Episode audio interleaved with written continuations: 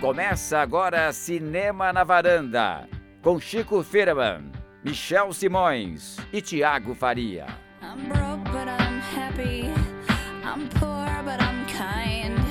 I'm short, but I'm healthy. Yeah. Varandeiras e varandeiros, começando a Semana na Varanda, eu sou o Michel Simões.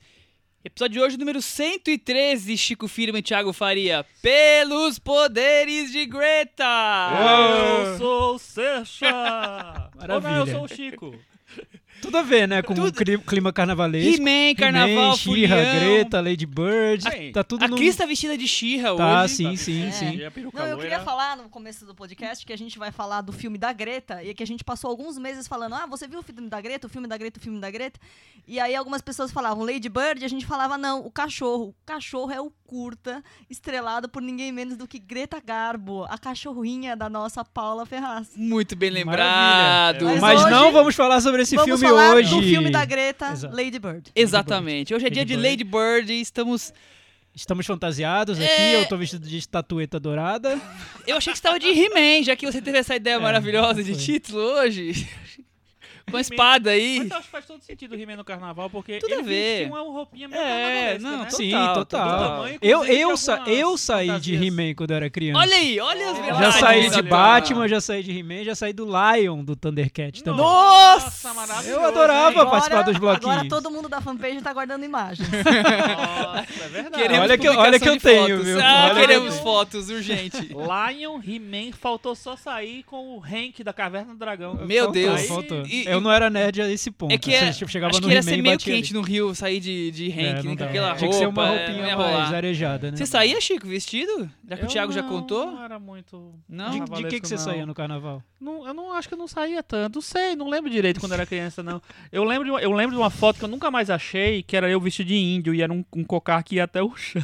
É, praticamente. Chico. apropriação cultural. É, apropriação cultural. Não, pode, sa- não, saiam pode, de Não índio pode. Não amanhã, pode. terça-feira, porque, né? Porque, Você por que ainda não? pretende sair É, no bloquinho. Melhor Não não. não. Cris, você saía vestida de carnaval aí por aí? Fantasiada? Ah, eu saía com os basiquinhos, né? Odalisca, bruxinha. Mas essa semana foi muito engraçado. A minha, minha funcionária, minha colaboradora, chegou aqui, ela abriu a porta, ela falou: Cris, eu preciso falar com você. Eu falei: Meu Deus do céu, o que, que aconteceu? Tadinha, ela tinha passado ferro na minha, no meu cosplay de Jedi e tinha, fez um buraco. Tadinha, Isabel, tudo bem, a gente vai conseguir arrumar outro cosplay até o carnaval. Nossa, que Obrigado, horror. Isabel. Era uma fantasia de Leia, virou de Darth Vader. Foi isso. Pois é. Eu também não sou, não era muito de sair de carnaval, não. Eu ah, lembro... não, Michel, é, revela aí pra Eu- gente. Eu o lembro que, que, você saí saía? de pirata com aquele, com aquele Ah, tapa-olho. Tem alguma foto. Deixa de mentira que todo Ah. mundo sabe que você saía vestido de Hong Sang-soo, de não, olha de Hu Xiaoxena, coisa, todo mundo sabe Ele ficava disso. sentado lá na É. rua olhando as fantasias e falando nota 3, nota 2, nota 1, 0. Com óculos escuros do Ocarai, né? Eu nem... Não era assim, era assim, nota zero. Zero pra fantasia do He-Man. Eu sou tão fã de fantasia que eu, eu não Ah, uso nem que óculos absurdo. escuros, adereços, pulseira me irritam. Eu não uso nada. Imagina. Isso é básico. criança. Basicão, total. Você não Beleza. usa nada que você não gosta de comprar objetos pra ficar enchendo na sua casa. também, né? Também. O se- segundo, segundo motivo, sem tralhas. Eu sei tudo, eu sei tudo disso. Depois dessa introdução A- a- antológica já, né? né? Carnavalesca, estamos no ritmo de carnaval, os bloquinhos estão passando aqui pela, pela varanda. Vamos falar hoje de Lady Bird. A gente pode dizer de duas formas. Um, que nós estamos antecipando a estreia. Outro, que anteciparam a estreia, já que tem sessões diárias fixas nos cinemas. e Estreou, né? É, o que acontece é que o filme já tá, já tá aí sendo exibido em várias plataformas, né? No mundo. Já, a Lady Bird já voou, já saiu da Já gaiola passou e já tá de- por aí. Já passou a hora de voar. Já. Já tá aí. Vamos Ah, falar sobre Lady Vamos Bird. Lady Bird. O filme que vai ganhar o Oscar, né? Vocês falaram que sim. Ou não. Eu lembro que vocês dois apostaram nisso. Não sabemos em algum ainda. momento aí. Temos Não, gravado. calma, temos calma. gravado. Um dos filmes que Ouça estão... as gravações. A um gente dos de filmes que estão... na- o o- negócio. os Varanda Papers, né? Os- Varanda Papers. The Veranda Papers. Varanda Tem- Papers. é, o filme que está na disputa pelo Oscar tá entre os favoritos ali. Não sabemos se vai ganhar alguma coisa, mas está entre os favoritos. Antes temos nossos queridos leitores, né? O Michel Nós temos o Cantinho do Ouvinte, mas temos mais deles. um filme falando hoje. Vamos falar de Sem Amor. Claro, sim. Loveless. Que é pra dar aquele gelo nesse clima carnavalesco É, e terminar o programa hoje bem calmo. Porque se pé no sobra amor no filme da, da Greta Gerwig, falta bastante de a amor ausência no completa, filme né? do Andrei Sviagintsev. Não sei como é, obviamente eu não sei É como assim, é que é. Chico? Olha, eu falo o, a, a Como coisa se lê. aportuguesada. Você tá lendo aqui né? no teleprompter? É, tô lendo aqui no teleprompter e Tá tá dizendo que é isso, mais ou menos. Então, vamos A pauta aqui é isso. Então vamos para aquele momento maravilhoso. Vamos. Cantinho do Dos ouvinte. Com o Thiago não Faria. sambar, Eu queria cara. imitar o Que Jamelão pra chamar o nome do Thiago, mas eu não tenho voz. Tá horrível, Michel. Você tentando imitar o Jamelão, Chico fazendo um batuque aqui que parece. tá mais pra trance. Não, então já tô. Arrepia, Thiago! Olá, cavaco! Vamos lá! Vamos, vamos, vamos sambar! Quando eu era criança, eu achava que era chora cavalo, sabia? Chora É, cavalo? maravilhoso. Nossa, que triste. Eu também tinha essas coisas, aquela Eu não música. entendia por que tinha um cavalo. Aquela música do um Ed. Mota, eu achava que era a Mary Cannell, uma pessoa que chamava Mary. E o sobrenome dela era Cannell. Não sei não é Americano. Ah, Se fosse a Manuel, Cannell. Manuel. É, exatamente. Eu achava que era uma pessoa, a Mary Cannell. Canon. Canon. Maravilha. Começamos já o Vamos lá, cantinho? vamos lá, então, começando o é, Nesse clima de folia, deixem comentários lá no nosso blog, cinemanavaranda.com, sobre o filme da Greta, Lady Bird, sobre Sem Amor, sobre o Oscar, sobre o assunto que vocês O quiserem. façam carnaval de vocês, vocês quiserem. Sobre as fantasias que vocês usaram, que vocês gostariam de ter usado, sobre o título do episódio de hoje. O- É um espaço livre para comentários. Participem. Se você já pensou, queria estar na varanda, essa é uma- a maneira mais prática de estar na varanda, né? Comentando lá no Fácil nosso blog. prática, semanalmente você É tem essa super, super oportunidade. tranquilo. Você nem precisa vir. Você fica na sua casa participando da varanda. Carlos Lira sabe muito bem disso e deixou um comentário essa semana Jura? Juro, juro, ele tá lá, carteirinha já de sócio da varanda. Falou sobre A Forma da Água, o filme que a gente comentou na semana passada do Guilherme Del Toro. Ele não gostou muito do filme, ele disse o seguinte: fiquei comovido com a defesa do Del Toro e a emoção do Thiago ao falar do filme. Carlos, só parando aqui um pouco, eu queria dizer que eu ouvi o podcast e eu achei que, na verdade, eu acabei falando mal do filme que eu gostei. Então, não sei, não concordo com isso que você falou, né? Não, Acho que tudo não bem, convenci. Não, não, você, você falou. Eu não convenci, teve uma verdade. metalinguagem. Você falou que você achou que falou mal durante o podcast Tá. do filme que você gostou. Então Maravilha. você, no final, deu o recado que gostou. Sim. A mim, confesso, ele sou, sou artificial demais em todas as relações estabelecidas ao longo da narrativa e, particularmente, vejo isso como um problema. Posto que o cinema deve envolver o espectador na história, afinal, somente envolvendo o espectador ele pode, como diria Edgar Morin, funcionar como nossas cavernas pré-históricas e, consequentemente, construir novos mitos e lendas sobre a humanidade.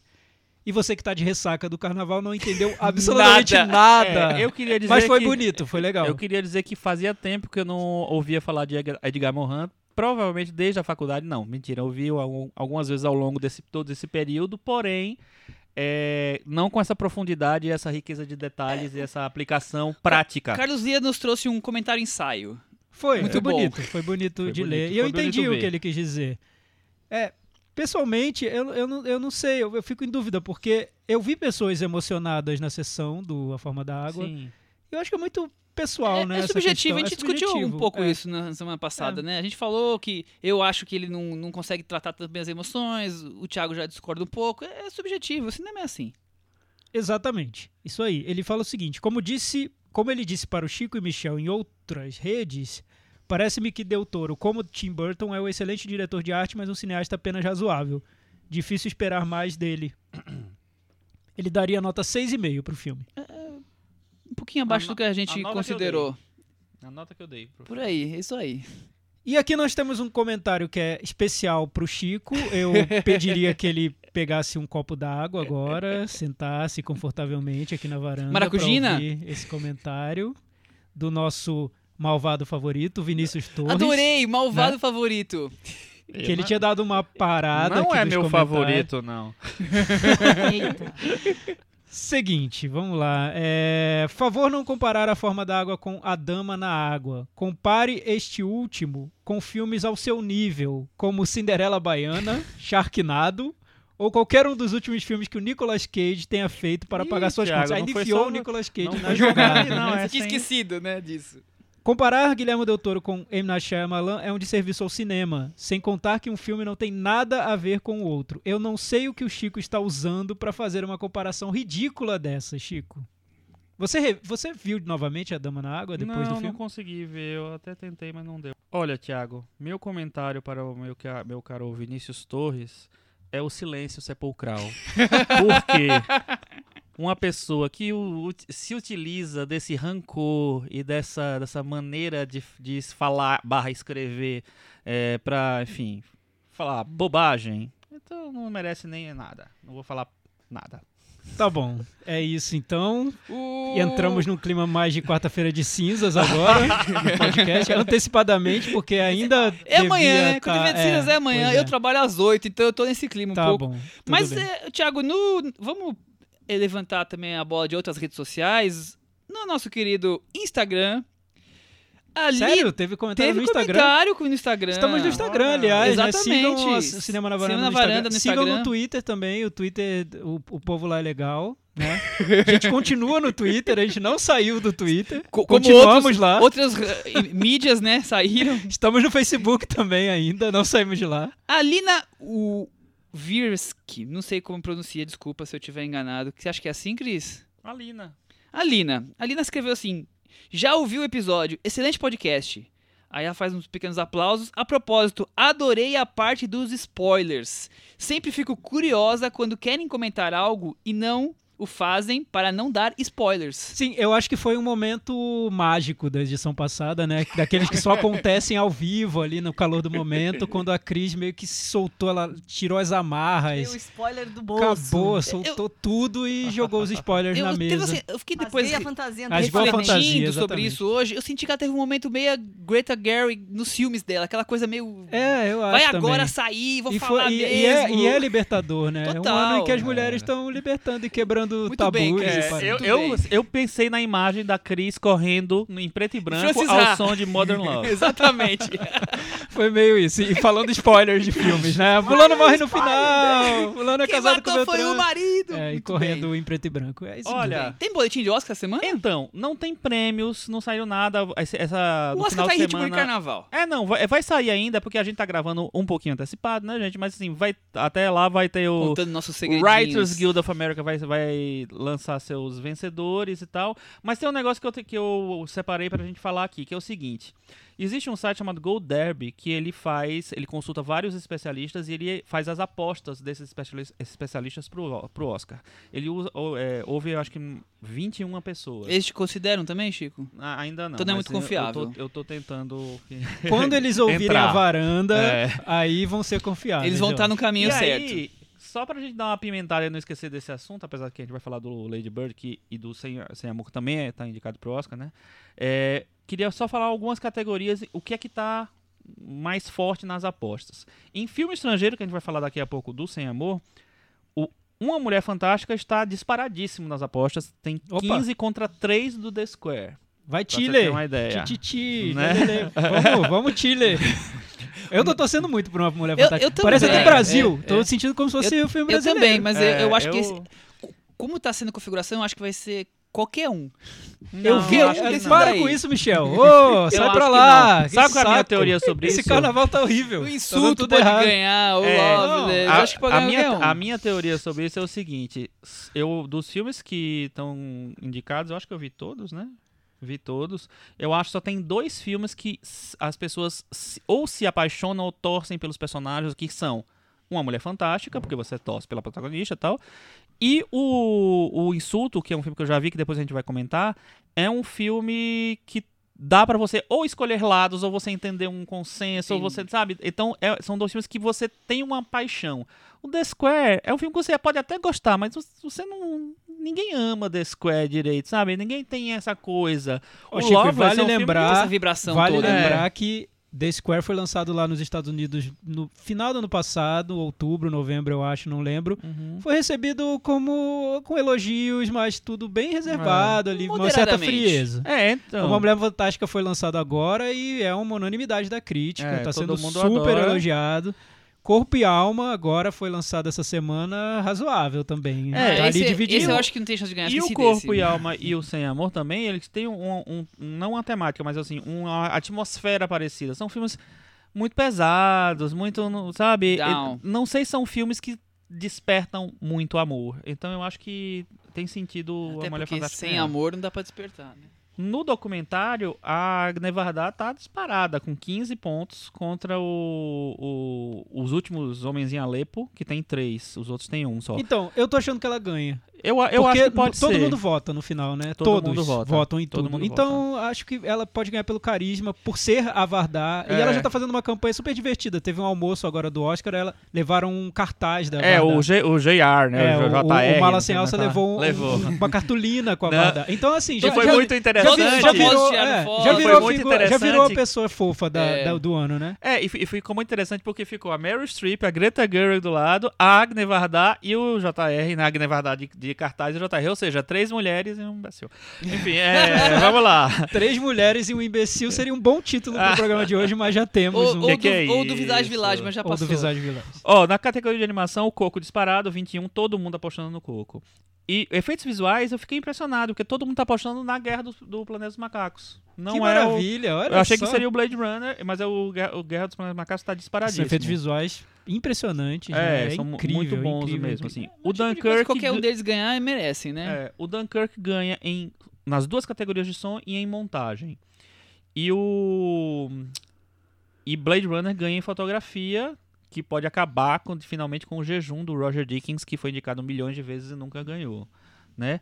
O Destino de uma Nação, favoritíssimo, obviamente, todo mundo aposta nele para ator e para maquiagem também. Hum, Acho que tem uma pessoa que vota no Extraordinário.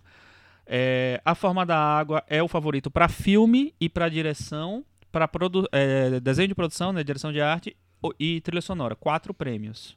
São os únicos que ele que as pessoas estão apostando. Então, se ganhar, ele ganha com, sei lá, poucas é, categorias, em outras ca- pou- poucas categorias também. O, pre, o fio, o, pre, o, sei lá, prêmio, que é a premiação, que é a categoria, que é mais, talvez a mais Equilibrada? é, equilibrada do Oscar, é roteiro original. Quem tá ganhando hoje é três anúncios para um crime. Tá com nove indicações contra seis do Lady Bird e cinco do Corra. Ainda tem uma certa divisão, né? Tá muito próximo ainda o, o- os Os três estão equilibrados. E é o- a categoria que pode meio que definir os rumos da noite, né? Ganhando três anúncios, ele tem fica com chance de ganhar melhor filme. Ganhando Lady Bird, ele fica com chance de ganhar melhor filme ou direção. E o Corra ganhando aqui, quem sabe se não vira uma surpresa. Como esperado, o Call Me By Your Name, né? Me Chame Pelo Seu Nome, é o favoritíssimo para roteiro adaptado, tem 17 pontos. É, para ator, disparadíssimo Sam Rockwell, só que eu não sei porque tá me batendo uma coisa que a academia pode querer premiar o William Dafoe.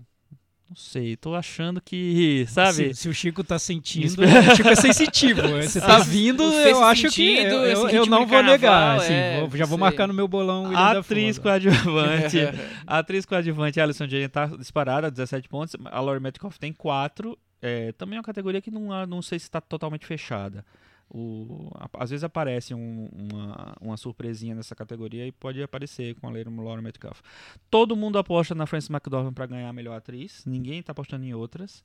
É, eu acho que essa altura ela é muito, sei lá, meio que favorita absoluta, talvez, né? Não sei. É, para melhor direção já falei, no Guilherme Del Toro. E o segundo lugar, ninguém, porque todo mundo apostando no Guilherme Del Toro.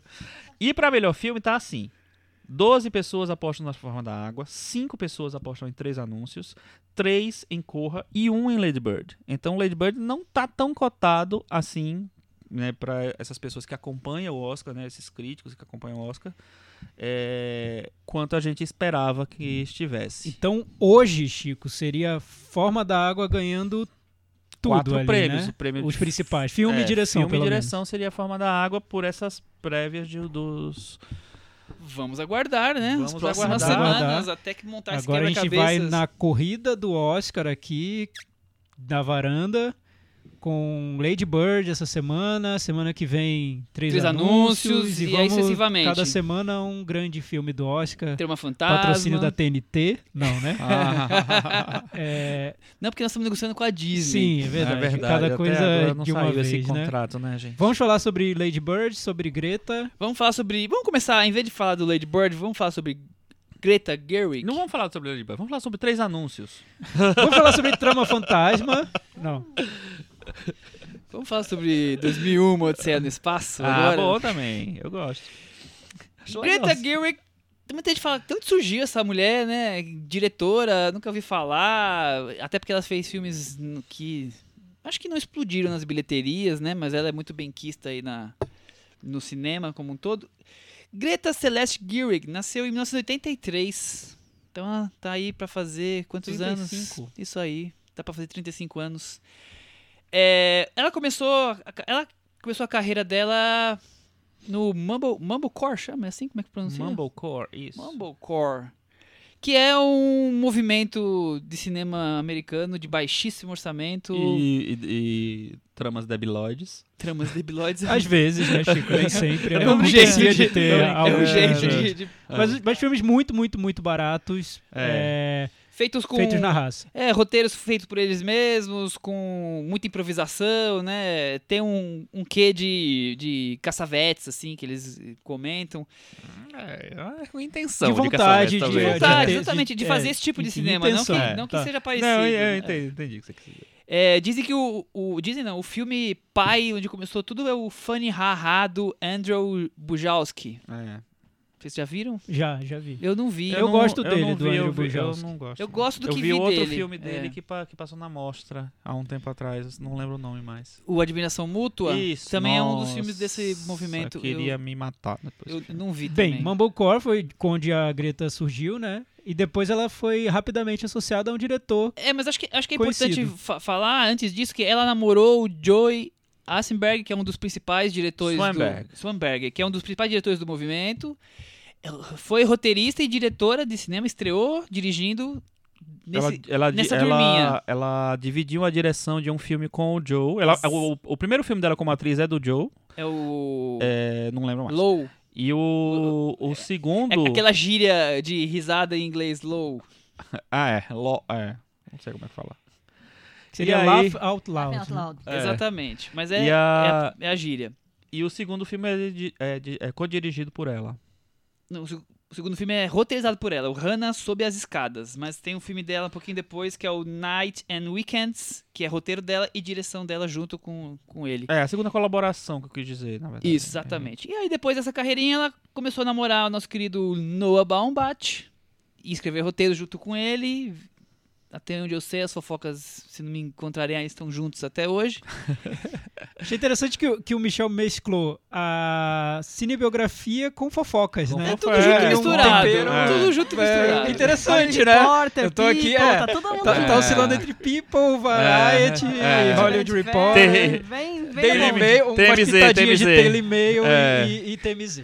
É tudo junto. Legal, Michel. E a, gran- a grande colaboração de- de- deles dois, né, dela com o Baumbach, eu acho que foi o, o Francis Ha, né, que ela escreveu o roteiro e estrelou, a direção é dele, e que foi um filme que eu acho que meio que jogou ela pra um mini estrelato, vamos Sim, dizer assim, sim, nesse, nesse no- no circuito, indie né, americano. E, a- e acho que americano. também foi um filme importante pra criar meio que uma persona da Greta, né? Uhum. Se- a- muita gente imagina a Greta como uma personagem de Francis Ha ou uma mulher parecida que se aproxima daquela daquela mulher moderna, cool, Meio e divertida, atrapalhada. atrapalhada, que é a Uhum. personagem de, de Francis Ha.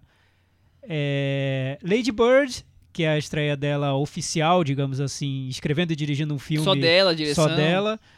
É, um pouco confirma e, e dá um, dá um, um flashback para essa história da Francis Ha, porque é um filme autobiográfico, né, em grande É parte. Muito autobiográfico. Ela é. se inspira muito na vida dela. Ela diz que muita coisa no filme é inventada. Por exemplo, ela nunca tingiu o cabelo, ela disse isso numa entrevista, e ela nunca teve um nome fantasia como tem a personagem que se chama de Lady Bird, que criou o Aham. nome Lady Bird para se apelidar, né? Is given by, by me, né? É, ela então ela não teve nada disso, mas o- ela diz que o espírito do filme vem muito da, da adolescência dela. Ela também vivia numa na cidade pequena de Sacramento e Na na, Califórnia. Califórnia. A mãe dela era enfermeira, como é Exato. o personagem. Quer dizer, tem, estudou numa, Estudou numa escola católica, católica. como a personagem do filme. Então, pra quem viu Francis Ha, é, o Lady Bird é quase uma prequel, prequel. Boa. do Francis Ha, né? Dá pra, dá, pra, dá pra unir, de alguma maneira, em espírito, os dois filmes, né? Exatamente, mas o que eu acho interessante desse início de carreira dela é que ela sempre se colocou, tanto nos personagens quanto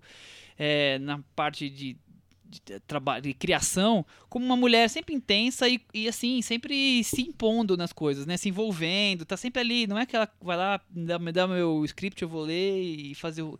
Tá ali envolvida, participou do movimento, escreveu o roteiro, ela é a gente que faz, digamos Sim, assim. sim. Eu, ela é Mesmo uma, jovem, é- né? é- eu acho que tem muito a ver com essa geração dela, né? De, de, é, das, das pessoas se envolverem mesmo com o pro- processo todo de um filme e tal, e de quererem não ficar só naquela coisa da, de ser uma, uma atriz, no caso dela, né? Ela, acho que ela, essa ambição me parece que ela já tem há muito tempo, de, de, de ser uma, uma criadora, vamos dizer assim. E o fato de ter começado nessa turma Mumblecore talvez tenha dado mais segurança para conduzir um projeto na íntegra, quase, né? Como Uhum. diretora, roteirista e fazer de um Exatamente. jeito mais do it yourself, né? Faça, faça Faça você do seu mesmo. jeito. Cris, sabe qual que é o apelido dela nessa época? Hum, Mary Streep do Mumblecore. olha. Nossa! Maravilha. Acho que Não foi sei a- o que significa. acho que foi a The foi New- indicado algum Acho prêmio que foi The New? Yorker que, que colocou esse, Ah, esse apelido nela. É porque ela se destacou muito. Eu acho que foi a, a grande atriz do- Dessa, do- desse grupo de filmes. Desse assim. movimento, né? Essa Exatamente. Coisa assim. Eu achei interessante o que ela disse numa entrevista, que perguntaram o que ela aprendeu com o Noah, Ba- Noah Baumbach, que foi meio que um, um padrinho dela pro, pro cinema, né? O cara que levou ela pro... pro- fez, ela- fez, não fez ela aparecer, mas deu uma plataforma para que ela mostrasse o, o talento dela, né? E ela disse que uma coisa que, a- que ela aprendeu com o cinema dele é que são filmes que mostram que não querem exibir demais momentos belos. É como se os personagens tropeçassem em pequenos momentos de beleza que passam rapidamente. Então isso ela quis levar para o Lady Bird e ela diz que foi o grande ensinamento dela. Outro diretor que ela diz que se inspira muito é o Alexander Payne, diretor do Sideways, Nebraska. Ela diz que é um que aprendeu muito com o cinema de- dele, principalmente com esses filmes que são considerados filmes indies, um pouco mais simples, como o caso do Sideways, E né? mais melancólicos. e mais também. melancólicos um pouco. Na eu- maneira como trata os personagens, principalmente. Nós vamos torcer pra ela não aprender nada com Pequena Grande Vida. É, sobre isso aliás, Cris, ela, ela não só aprendeu, como ela disse em entrevistas que considera o filme uma obra-prima. Então voltaremos a isso, talvez. É, então, Bom, lembrando que a gente já citou aqui, não, não lembro se citou, mas já conversou aqui, que, é, que o Paul Thomas Anderson também achou Também ele gostou. um filme, filmaço, e a Greta Kahn também. Então já temos dois dos cinco indicados ao Oscar Resta saber o que o Jordan Peele, o Guilherme Del Toro e o É. Christopher Nolan acharam de Pequena Grande Vida. É. Certamente comentaremos aqui no podcast. O que eu tenho a dizer sobre isso é que eu adoro ver os filmes que eles fazem, mas não quero ver os filmes que eles assistem. Muito é, bom. Michel. é, Foi um comentário micheliano. aí, né? É, Michelino. Nota 3 pro seu comentário. Só lembrando aqui que a Greta, além do Mumblecore, ela fez umas coisas mais é, standard, Fez o né? Mais tal. Ela, ela trabalhou com o Woody Allen no Para Roma com Amor e ela fez umas comédias mais povão, vamos dizer assim, como o Arthur, o Milionário Sedutor, a, a Irresistível, na verdade, a- que é a versão nova do Arthur, do- dos anos 2000 mesmo. O Sexo Sem Compromisso, que é um filme que tem a Natalie Portman e o Ashton Kutcher. Então ela fez também, ela tem esse namoro também, mais de leve. Ela fez cinema Jack. mais comercial. Ela, ela tem uma ponta no Jack e ela fez o Mulheres Do século do XX. século XX também agora, que já são filmes um pouquinho mais autorais, né? Então, é, mas ela tem essa passagem por um cinema mais comercial também. Mas teve- acabou virando símbolo do indie americano. Ficou totalmente. Cris, você gosta da Greta? Acompanha? Eu gosto dela, ma- mas tenho essa sensação de que alguns filmes em que ela que ela fez, a Frances Ha, o Mrs. America, o personagem dela às vezes se repete um pouco, personalidade. Por isso, por isso acho que a gente tem essa coisa de, de tentar a- Achar que tá vendo ela no cinema. achar que tá vendo ela no cinema. Mas eu também gosto dessa sensação de que ela tá en- envolvida em, em todo o processo. E talvez isso também reforce essa sensação de achar que a gente tá vendo ela no cinema. Uma coisa tá ligada na outra, né? E ela assume que tem muita coisa que é autobiográfica nos filmes, quer dizer, ela tá fazendo aquilo ali e criando, adicionando coisas novas, claro. É, Ou ela- seja, pode, nas- pode estar nascendo uma Meryl Woody Streep? Allen, Woody Allen feminina? Eu, uma eu versão acho que tem mulher uma pegada um pouco, Allen? porque... Não, nesse sentido, não de ser igual ao Woody Allen, Sim, mas de ter claro. uma obra assim coerente, então ao mesmo tempo coerente Que- com temas que ela gosta de abordar e com com a própria mesma. vida. Não, e- É, e- e além disso, e que eu acho que tem, que tem o diálogo como uma, uma força, a- o elenco como uma força nas atuações, então eu acho que, é, que são duas coisas que realmente existe essa, essa semelhança com o de Allen. E ela nunca deixou de ser atriz, ela está em dois projetos muito interessantes que vão sair, é, sair em breve, que é o filme novo do Wes Anderson, que é uma animação, o Ilha dos Cachorros, e tá também num filme chamado Bergman Island, que é um filme da Mia Hansen-Love, que ela já fez o Eden. Ela o- teve no o- Eden. Ela tá nesse filme agora novo que vai ser lançado, eu acho que esse ano. Ou não, ano que vem. Mia Hansen-Love, cinéfilos, assistam os filmes dela, tá? Então, ó, pra vocês que vão assistir ao Oscar, acompanhar a corrida, essa foi uma Uma, introdução boa geral de Greta Gerwig. vida e a obra e a carreira de a Greta vida e Gerwig. a obra de Greta. A vida, a obra e as fofoquinhas. E as fofocas do TMZ que o Michel foi lá pensar. Michel, temos a elas. sinopse do Temos Lady a Bird? sinopse. Vamos falar de Lady Bird de Chico Firman. Vamos. A hora de voar. É hora de voar ou a hora de voar? É hora de voar. É hora de voar. É hora de voar. É hora de voar. É hora de voar, Greta. É. Voa, Greta. Desculpa então. É. Sinopse. Christine McPherson. Saoirse Ronan. Gostou da pronúncia, Thiago? Não, É. isso eu é um- jamais falarei. é eu um vou as. sempre passar pro Chico falar. Eu que a vi ao vivo não consigo. vou falar assim, eu- aquela falar o atriz, eu fala. vou fazer um sinalzinho aqui Pois e o é. Chico vai falar. Ela é uma adolescente de classe média que se auto-intitula Lady Bird, como o Thiago já antecipou. Só sabe que quer ficar bem longe da casa dela assim que ela puder entrar na faculdade. Com sua forte personalidade e relação de enfrentamento intenso com sua mãe, Laurie Metcalf. Vive os altos e baixos do colégio católico, do grupo de amigos, o primeiro amor e todo o rito de passagem para a vida adulta. Isso é Lady Bird. Muito é bem. hora de voar. Bela sinopse, Michel. É, e, acho que e você, você, e pegou você terminou com. Isso é Lady Bird. É, é- é quase como a apresentação dele no Oscar, que é This is Lady Bird. This is Lady Bird. Estatuetas, por favor. É. Para o filme da Greta. Muito bem, vamos aguardá-las. Vamos. Vamos aguardar. E aí, Cris, o que você achou de Lady Bird? Vamos começar com as mulheres. Eu acho que tem uma atuação muito interessante da Saoirse. Saoirse. É, enfim, eu já tinha visto vários outros filmes dela e tal. Tem, tem aquela coisa que eu acho que é um mal do cinema americano, que é interpretar personagens jovens sempre com atores mais velhos. É muita maturidade naquela pessoa, não sei. A minha relação com a minha pessoa de 18 anos e com, com, com tantas ideias lá. Eu, eu acho que é uma pessoa com a idade da Saoirse, que tem 22, 23, assim. Parece pouco, mas na nas minhas lembranças faz, faz um pouco de diferença. Uma pessoa tão decidida, que quer, sabe até seu próprio nome, é tudo muito claro, sei lá. É, por outro lado, eu também te- tenho aquele, aquele filme que tem aquele cheiro de Sundance pra mim, assim, em, em muitos momentos. Aquele filme menor, aquele filme pequeno. Então, fico na dúvida na hora que a gente fala de disputa do Oscar, assim. Por um lado, tem todo o clima político a favor. Por outro lado, não sei. Ainda sinto um filme menorzinho, fofinho, bonitinho, aquele que é pra todo mundo gostar, né? E vale, vale destacar a participação de. Não chegam ao, ao Michael Stuhlbarg, que, né, que é o obreiro do ano até agora. Ele Mas- não tá nesse filme. Ele não tá é um nesse filme, milagre. Mas a gente tem o Lucas Hedges, do Três Anos para um Crime, e o Timothy Chalamet, do Call Me By Your Name, né? Que tão- também é de Exatamente. Manchester Beira-Mar, né, o Lucas. Sim. Pois bem, cê- a- a- a- silêncio porque É, a gente não quer colocar mais nada. a Cris resumiu o filme de maneira incontestável, é isso? Não, achei curioso, porque eu, eu também queria ouvir a opinião da Cris, porque eu sinto no filme, quem sou eu pra dizer isso, mas eu sinto que é um filme muito. um olhar.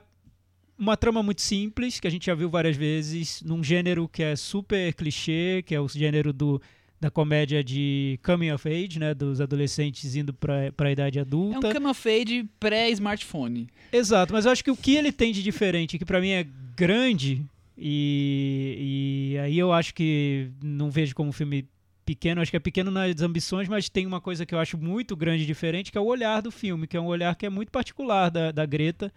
E não sei se eu posso dizer que é um olhar feminino, porque não sei o que a Cris acha disso, mas eu acho que é um olhar que eu não costumo ver nesse tipo de filme. Não sei se esse tipo de filme é sempre filtrado por um olhar masculino. E aí fica fixado em, em temas que se repetem de filme a filme e que não estão nesse especificamente. Por exemplo, dois exemplos que eu vou dar. Esse filme trata, acho que muito bem, da amizade entre adolescentes. No caso, entre duas meninas. Eu acho incrível como ele trata isso com a sensibilidade que eu não vejo em tantos outros filmes do gênero.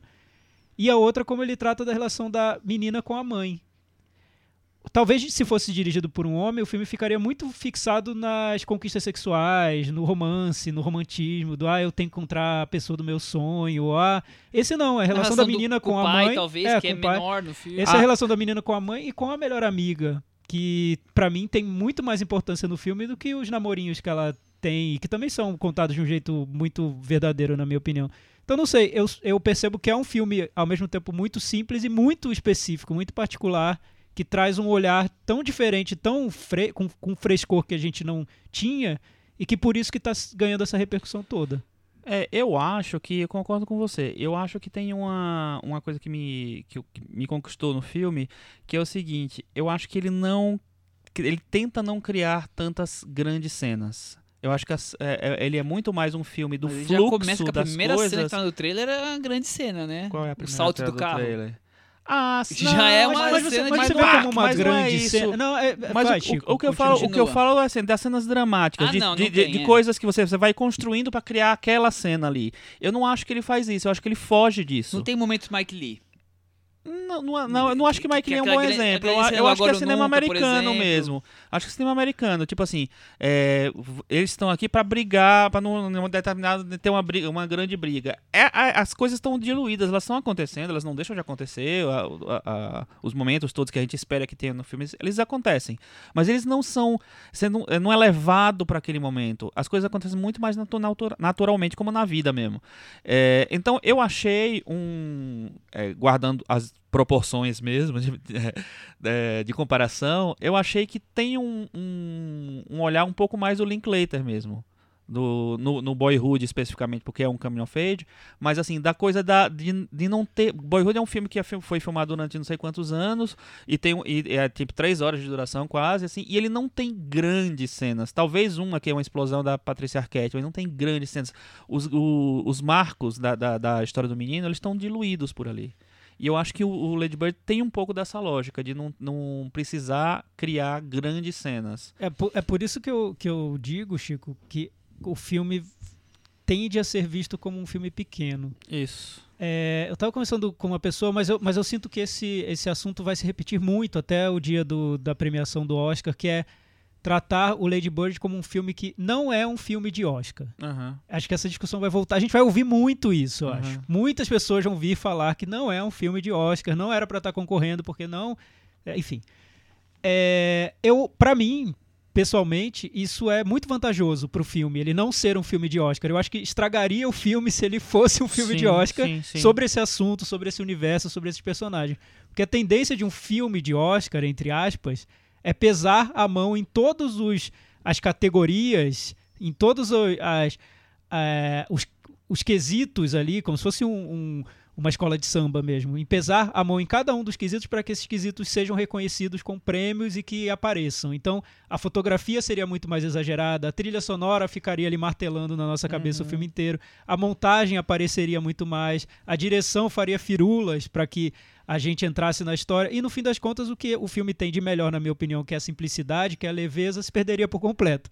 Concordo com o Chico plenamente. Eu colocaria na categoria do Boyhood, que é outro filme que muita gente disse: ah, mas não é filme de Oscar. Uhum. É um filme muito simples, não tem uma grande cena, não tem uma grande fotografia. Pois é, eu acho que para esse filme, para esse tema, É, eu, Isso ganha. Eu acho que essa coisa do autêntico que o filme tem é o, eu- essa, essa coisa meio sincera, né? Que ela, a Greta tá através da, da Lady Bird transmitindo essa coisa tipo, ó como é que é, ó como é que foi algo que eu vivi ou que eu acho que que a boa parte das meninas vivem. É desse jeito, ó. Eu brigo com a minha mãe o tempo inteiro e vejo um vestido legal e já, ao mesmo instante, já feito as pazes. Também tá no trailer, então por isso que eu tô usando esse exemplo. Que é assim, a vida é assim, né? Você Uhum. briga, odeia e dois segundos depois a coisa já passou, a maioria das vezes. Então, essa, essa coisa autêntica que ela coloca no filme, que eu acho que é o. que talvez seja a coisa que tá mais atraindo boa parte do público a ter uma grande relação com o filme. É, é, va- vale Porque a lembrar. história não é uma grande história, é, É, mas assim, vale normal, lembrar que o é legal filme isso. ele surgiu sem, sem estar no, no- na narrativa do Oscar. Ele Sim, surgiu como um lançamento ali em acho que foi setembro ou agosto, não sei, que chegou nos foi lançado nos Estados Unidos e foi muito bem recebido pela crítica, né? Foi uma un- unanimidade. Acho que a nota dele no Metacritic é 90 e poucos, assim, a crítica adora o filme lá. Mas foi um filme que ganhou a crítica, da mesma maneira como Corra ganhou a crítica. Chegou e ganhou. Não foi um filme lançado num determinado momento para cumprir uma estratégia e ganhar É, o Oscar. passou Não, longe disso. Não aconteceu certamente isso é um filme, filme. é um filme que não foi pensado pra isso. Ele, ele Também acho que aconteceu. não, também ele acho que não foi aconteceu, né? Ele conversou com com o ano e ele né, ganhou força porque ele foi muito elogiado realmente. Acho que é um filme que pega esse, o espírito do ano mesmo, né? Eu também acho. Agora vocês falaram de Boyhood. Eu. De- eu não tinha feito a conexão com Boyhood, claro, é óbvia pela questão, vocês estão certíssimos, mas eu, eu tenho um outro filme que eu via mais recente do que Boyhood, que eu lembro muito, eu acabo até comparando muitas vezes, que também é dirigido por uma mulher que é o Quase 18, que a gente já falou aqui. Também uma menina que tem uma relação com a, com a amiga, uma relação difícil, relação com a mãe difícil e tudo mais, dessa idade, e também a questões de escola, de sexo e tudo mais. E, e não sei, eu, eu, gosto dos dois filmes. Talvez isso me atrapalhe é tipo, acabei de ver algo muito parecido. Os filmes são parecidos, claro, tem, são independentes, nada a ver uma coisa com a outra, mas não tô dizendo que o Lady Bird é pior nem melhor, mas assim, eu na minha visão, os dois filmes juntos, época parecida, acabam competindo na minha memória afetiva. Sabe o digamos que é assim. que eu acho a diferença entre os dois? Também comparei quando, quando eu pensei. Porque assim, eu acho que eu gosto mais do Quase 18. Eu também gosto mais de quase É, mas o, eu entendo que o Quase 18 ele segue regras desse gênero mais rigidamente. Eh, Não rigidamente, mas assim, porque é um filme muito, muito tem muito frescor e é muito inteligente o filme também. Mas eu acho que a qualidade do Quase 18 é, é tornar as coisas importantes. Ele não trata aquela menina como uma menina idiota, boba, que não sabe fazer, não sabe que não. Ele, ele entende aquela pessoa que está em formação ainda e tal, e ele trata os dramas dela com importância, ele dá relevância para aquilo. É, então eu acho que, mas ele segue, acho que um roteiro um pouco mais é, clássico. É um, é um filme que eu acho que ele é- ele entra muito mais fácil nesse no- na- numa lista de coming of ages mais comuns, mais, mais sei lá padrão, vamos dizer assim, do que o Lady Bird. O Lady Bird, eu acho que é, ele tem essa coisa de, de não ter, não criar grandes cenas, que no Quase 18 tem mais, Tem. tem, as grandes cenas, tem a- as discussões são mais é, Intensas, enfáticas é. e tal. É, no Lady Bird tem, tem essa é, questão, mas ao mesmo tempo eu acho que ele traduz melhor essa coisa da confusão do adolescente, de não, não saber, ele não tem. Ela não sabe o que ela quer da vida. Ela sabe que ela quer sair de lá, mas assim, ela não sabe direito o que ela faz. É que ela ir pra Nova York, mas. Sabe? Então eu acho que a. a- Existe uma complexidade maior da, da, da construção da personagem. Que eu acho muito, muito bem feito e muito bem interpretado pela Hayley Steinfeld no Quase 18, mas eu acho que a, a, a construção do personagem da Saoirse no, no Lady Bird é mais difícil, porque não é um filme que tem soluçõezinhas fáceis e, e ele não tem o... Sabe é quando você vai atravessar aquela o lago lá que tem as pedrinhas? Ele não tem as pedrinhas assim, ele, ele é muito mais aberto. Você tem que nadar.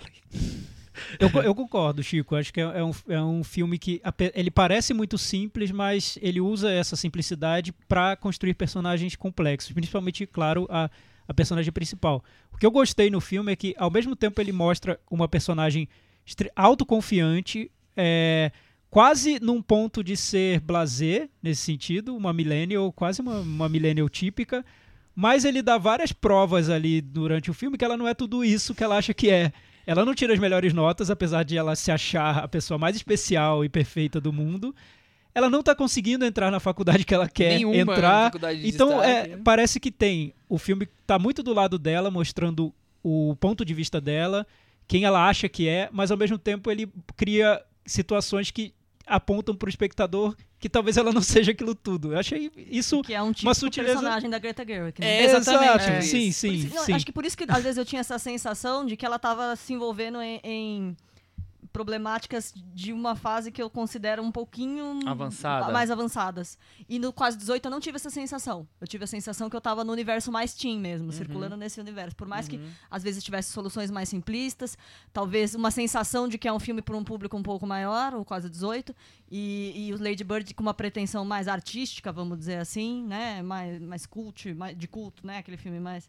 Eu, ti- eu tive essa, É, essa sensação. eu tenho um pouco essa visão, é falei uma assim, ó, mulher de- Ó, a Greta aí, Uma ó, mulher de Francis, ó. 30 e, é, relembrando como é que é ter 18. Isso, então, aí é isso, né? Essa sensação, tipo, quando eu, eu, eu lembro disso, eu já lembro muito com a minha memória de quem 34, assim, e será que foi desse jeito mesmo? Assim, em alguns pontos eu senti isso. É, não, eu, eu entendo o que você tá falando. Eu acho também que pesa um pouco ser a Greta. Exato. Porque eu acho que ela Já tá definido uma persona um É, personagem. eu acho que ela, eu acho que ela tem um, um outro tipo de personagem. Eu acho que ela é mais alternativa, deve ter sido a vida inteira. Eu acho que isso Sim, tal- talvez isso, cria, isso cria até uma persona um pouco mais madura, talvez, né? É. A, a- a personagem do Quase 18 é uma teen mais padrão. Agora, a Aham. Lady Bird não. É uma teen que tinge o cabelo, que quer fazer teatro, que quer umas coisas... de Descobrir de o um mundo. mundinho mais adulto, talvez, né? Entendo, mas sabe uma coisa que eu, que eu achei muito verdadeira na, na, na- na coisa, nessa construção? É ser uma. Justo o que você falou agora, até, até tinha esquecido desse negócio que você lembrou. É, é uma personagem, é uma pessoa, uma adolescente, que ela faz uma coisa que a maioria dos adolescentes faz. Ela começa e, e- e para as coisas. Ela, ah, vou fazer teatro. Ah, larguei. Ah, vou é, pra Nova York. Aí depois ela quer, quer saber do menino novo que ela tá pegando lá, sabe? Então, é, eu acho que essa coisa de ficar, de ficar mudando de prioridade, que é uma coisa que eu acho que é muito adolescente, assim, eu acho que ele retrata bem. Mas eu entendo o que você quer, você quer falar, porque eu acho que e talvez exista uma, uma impostação mais do Lady Bird vindo já desde o roteiro, de- desde a da Não sei se é necessariamente maneira- um defeito, né? Não, Porque não ela é um também tá defeito, aqui, é não característica. dizer, Ah, tô fazendo um filme definitivo sobre os teens. Não, talvez ela quisesse contar essa história mesmo É. dela. É, é. Não, eu acho que é característica, não é defeito nenhum. Não entendo de outra forma. É, mas já que a gente tá comparando, Comparando, com o Quase 18, eu não sei, eu me senti mais imersa num universo que eu desconheço no Quase 18 de, do, do- dos teens do que nesse. Nesse eu achei que eu tava na minha casa É, mesmo. é, inclusive, Mas o é. quase 18, a personagem é, é é- te incomoda muitas vezes. Esse aqui, ela é, é agradável, porque ela, ela é explosiva, sonhadora, mas também é maquiavélica, é frágil, doce, ela é tudo junto misturado. Então, é- você quer ser mais amigo dela do que a do- de quase 18. Ah, eu quero ser amigo das duas. Eu, eu acho que tem traços irritantes também na- no, no Lady Bird. Mas eu entendo, eu, eu concordo. Eu não vi tanta im- impostação assim. Eu não, não pensei tanto na Greta vendo o filme, É, eu como vocês bastante. pensaram. Ah, eu não sei, É, tem eu umas não situações pensei. do Francisco. Ah, essa, essa coisa da, da indecisão é que ela leva essa indecisão pra uma trintona, né? A, a- a Greta, nos personagens dela. Mas eu acho que tem um, tem um paralelo ali. É tipo a- a- o que ela vai crescer mesmo. É o prequel, assim. Tem um... Imagina como é que ela faz É, esses não. roteiros, né? Muita, É, muita, decisões. gente, muita gente fez essa comparação, dizendo que era a, a, a Frances Ha adolescente ali. Né, seria já um- acabou de falar isso no começo. É, né? não, mas eu- mas prequel, é- é- Tem essa, Tem tem essa, mundo essa falando, leitura é. mesmo, eu acho que tem, que tem a ver. Mas também não, não fiquei tão, tão ligado nisso, não. Eu, o filme. É, É, eu, não, eu, não é eu pensei é na Francis Já enquanto é. eu via Hum. O filme. E eu acho que a indecisão é é a palavra mais simples que a gente usa, mas o que o Chico falou sobre essa mudança de prioridades, eu acho que é um dos temas mais sutis que o filme está lá tocando e tentando explorar, que fogem um pouco do convencional. Isso eu acho bem legal, porque o filme sugere que ela vá ter, por exemplo, uma relação amorosa ali, com uma grande, uma grande crise, e no minuto seguinte ela já tá numa outra história. E ela tá já. Ela co- começa a namorar o garoto. Do garoto dos sonhos dela e ela vai num show e já começa a olhar o garoto da banda, sabe? É, te- tem, É. uma, tem uma rapidez, É. uma agilidade como as coisas mudam e se transformam millennial. que o filme segue muito bem e o filme vai se transformando muito rapidamente também. Ele, ele tem cortes muito acelerados assim de uma situação para outra. Não é nada muito é, não é uma- um filme assim que tá correndo na- com as situações, mas ele corta já para pular para uma outra etapa, pequena etapa na vida da, daquela personagem. Então você vê que tem uma grande transformação dela, um momento grande de mudança, mas dentro daquele momento grande tem várias pequenas mudanças que vão, vão acontecendo dia a dia, né? É, não, exatamente. É- Hora a é- é- hora, né? Não, não, não para de acontecer coisa na vida dela. E essa, eu, eu acho incrível esse negócio da, da, da mudar, sabe? Ela tá com um menino lá, de repente ela. Porque é assim que acontece. Entendeu? É- Enfim. Eu acho que tem uma- uma- um momento ótimo, assim, do, do roteiro. O roteiro eu, eu, eu gosto muito tanto da, da maneira como ele é estruturado, que você não sabe pra onde ele vai te levar. Aham. E até no momento eu achava que o filme iria terminar, e não, ele seguiu acompanhando a É. personagem. Eu, eu não É. esperava aquilo do filme. Mas que ela fala que.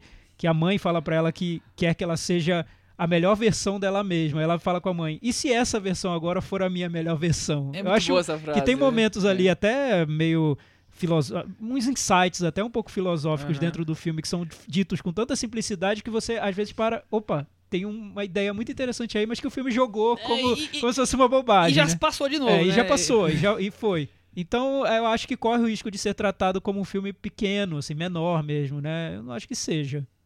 Não, também não. E- Interpretações. Então, eu acho todas muito boas. Eu acho essas que eu, a. Saoirse, principalmente, eu acho maravilhosa. Eu, a, a gente não Ela falou tá direito, mas assim, incrível. eu assisti o Lady Bird duas vezes. Eu até falei pra vocês aqui, né, assim, eu assisti ele numa versão não muito boa, que apareceu na internet. Me arrependi, eu achei que não, não valorizou o filme. Eu vi de novo no cinema, te- teve uma sessão pra imprensa. E eu vi um outro, não um outro filme, é radical demais, é não é, é mentira falar isso, mas assim, mas eu vi, eu consegui prestar atenção em muito mais detalhes do filme. É, e uma, da, uma coisa que eh, me pareceu pequena, mas pareceu pontual no, na primeira vez que eu vi, foi essa história da mãe. É, é, me parecia assim, ah, temos alguma história lá e a mãe aparecia de vez em quando, tal. ah. E não, é, o filme é todo amarrado com a, com a, é, com a- o embate das personagens. Não são embates que, que é, outros diretores filmariam dessa maneira. São, é, são muito mais orgânicos. No, orgânico é uma palavra bem horrível, né? Mas enfim, são mais, Mais muito integrados à mais narrativa. integrados na narrativa, assim, e, e surgem e somem muito rapidamente. Eu acho muito bem. A Laurie Metcalf tá excelente no filme. E pra mim ela é a melhor coadjuvante do ano. Tinha que ganhar mesmo esse Oscar. É, porque não é uma, uma, uma interpretação que tem tiques. É uma peça muito naturalista, assim, su- tudo surge muito hum, é, normal no filme, assim, de uma maneira normal. E ela vem, ela é é incrível, eu acho ela muito bem, muito boa. na- E o embate das duas é muito bom. Acho que elas têm um jogo E incrível. a cena que o Michel lembrou aqui no início da conversa, que é numa loja de roupas, eu acho incrível. Ah, super legal. Porque É. a cena é muito rápido, é, acontece em poucos minutos, uma briga e uma reconciliação. É, Por conta de um vestido. de um e uma vestido. reconciliação É, sem reconciliar, é, e- assim, sabe? É um Como se fosse negócio- algo do cotidiano. A gente cotidiano. briga, mas somos mãe É. e filha, então não É, tem o que fazer e segue em frente. ela- ela- essa menina tão assim, desse jeito, alucinada, efervescente, que passou já. O vestido é mais importante do que a briga que eu tô tendo É. com você. Eu acho que dentro da Exatamente. construção do filme, a personagem. Um, um ponto que eu tenho de ressalva com o filme é que a personagem dela tá tão ali bem construída, e da mãe também, a relação entre as duas, que alguns coadjuvantes me parecem de bem uni- unidimensionais. Por exemplo, o irmão dela, o namorado da, O do irmão. pai. Não, o o, pai- o irmão, então, e a namorada? é, o- Não, o pai- pai, o pai eu gosto. fraco, o pai eu acho, pai eu acho que até tem. É. Mas, por exemplo, o, o primeiro namorado, que é o Lucas Red, eu gosto do personagem de como ele se transforma no filme. É, Uhum. é interessante como ele pega o universo de um colégio católico e ele quebra os estereótipos, né, do É. filme. Sim. Mas o outro personagem, que é do Timothy Chalamet, eu acho que vira quase uma sátira ali. Ela não Ah, consegue é, é, ir, não. chegar num outro nível Não do tá bem personagem. desenvolvido aquele personagem. Não, eu eu- acho. mas eu acho que na verdade ela quis criar, me parece a intenção de criar um personagem mais caricato Sim, ali. sim. Mas tá eu- muito Que é o. é- é- ele é prática. Ele, É só, um só falta, ele só é. falta falar com um sotaque francês. É, É, acho, que- acho que ela pegou os dois grupos mais é, clichês de filme de adolescente, que são os nerds e os rebeldes, né? Aham. Os nerds acho que ela conseguiu aprofundar bem. É, eu gostei que de sim, como ela é retratou. Mas os rebeldes acho que fi- ficaram ali na, É. no, no comic book, assim, no, no- como se fosse um Pode- Scott é, Pilgrim, não, sabe? Pode ser, pode ser. É, não, não desceu muito além da superfície desses É, eu, personagens. eu acho legal, eu acho divertido. é divertido, mas é eu- engraçado, funciona como comédia. eu Poderia estar melhor. A, a, a cena dela com. a- acho que a grande cena dela do, com o Lucas Hedges.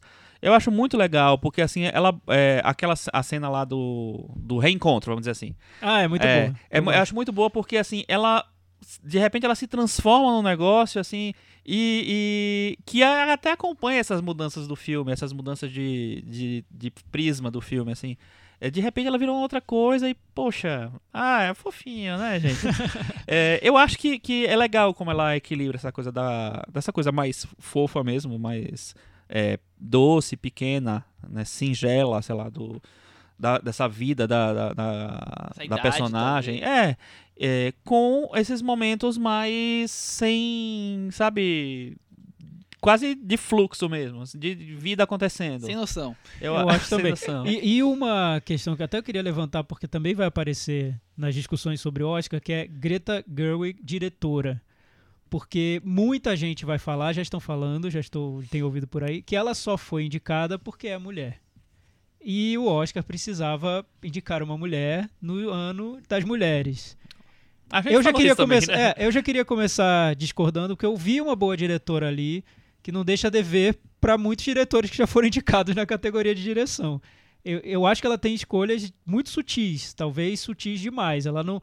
É até curioso você compará-la ao Christopher Nolan e ao Guilherme Del Toro, que estão ali fazendo é, uma exibição de fogos de artifício, né, para chamar Uhum. atenção. Ela não, ela faz um filme bem contido, mas com escolhas ali, tem cenas, tem algum- algumas escolhas, por exemplo, que eu gostei muito, como ela usa a trilha no filme, a trilha incidental, como a música pop da época entra de uma maneira que não é nada intrusiva no filme, não é um almanaque dos anos 2000, é, ela, é- a personagem ouve, por exemplo, uma música do Dave Matthews Band, que não é óbvia, que dá um efeito cômico pro filme e que te coloca naquele universo e naquele momento. E é super sutil, é simples, Eu é não, um achei, toque. eu não achei sutil. Não Não, achou sutil? Não, não achei, não. Achei Mas não é- Bem programadinho. Então, mas não Momento é- perfeito pra colocar Então, esse mas não é dessa música. Britney Spears cantando o hit daquela época. Mas tem né? Alanis Morissette tocando o hit daquela época. Mas não é uma música Não, tão óbvia da é, Alanis é porque a Alanis Morissette. Morissette seria a música da infância dela, é, né? então, mais ou menos. eu Hum. discordo. Eu vou Não, deixar tudo bem, com você tá que eu bom. discordo. É, Mas eu acho ela, assim, pelo menos ela tem um toque autoral, né? eu Sem noto dúvida. bastante. Já que a gente Mas tá como- do e lado como de ela- pessoas com tanta assinatura. Mas eu pergunto um até que ponto é o toque autoral, que que ponto tem muito zona de conforto do Eu- mundo eu não dela. vi- eu não vi nada- sinto. eu- Eu não indicaria ela pro Oscar. Não, então, eu não vi nada. não indicaria. Então tá, já, já discordando. Exatamente. É, eu indicaria totalmente. Eu acho até melhor que vários ali. Eu acho que eu prefiro diretores sutis a diretores que fazem firula. Eu acho que ela é uma diretora sutil. Tem é, escolhas ali até de lirismo no filme, por exemplo, como ela alterna entre uma cena e outra e, e mostra várias imagens da cidade de uma Uhum. maneira mais poética, mas sem ser nada exibicionista, que eu acho ótimo. É, que eu acho é o que eu espero rápido, de uma, né? de uma, de uma disso. boa diretora. Eu não quero exibicionismo. Pra mim, É, eu já cansei disso. Então eu vou entrar na conversa, assim, eu não sei se eu não indicaria, nem sei se indicaria, porque eu acho que tem muitos filmes que, que são aptos estar- estarem elegíveis pro Oscar que não entram no, no radar por isso ou por aquilo. Então talvez, né, não indicaria por causa disso, mas eu, eu vejo muitas qualidades ali. é, e se ela tivesse na jogada, talvez eu, eu votasse nela pra ela aparecer lá mesmo. Mas enfim. É uma, é lá. uma diretora. Mas assim, com trabalho de direção. A gente tá falando sobre direção. É isso que eu é ruim, eu- é bom. Não, eu, Não, eu eu, acho é acho bom. bom. eu acho sutil, eu acho que as escolhas. eu acho assim, se por acaso o- ela já tivesse a relevância enquanto diretora, enquanto pessoa que tá fazendo um filme pra um. é, já num contexto de Oscar, vamos dizer assim, tipo, eh, já, tá- já- se ela já tivesse no radar do Oscar desde sempre, talvez o Lady Bird fosse diferente. Talvez ele fosse um pouco mais marcado, talvez ele fo- fosse. Não que ele não fosse, fosse ser espontâneo tal, mas eu acho que talvez ele eh, teria um. Até por causa do estúdio. pa- o estúdio talvez exigisse um filme mais marcado, com mais cenas mais fortes, ou enfim, não sei. E, eh, mas como ela teve muita liberdade, total liberdade, eu acho que ela fez uma coisa total autoral. eh, dá pra perceber meio que a, a maneira como ela se move ali na, na direção de uma maneira mais pura, mais simples, mais, é, é, mais verdadeira, mais autêntica, vamos dizer assim.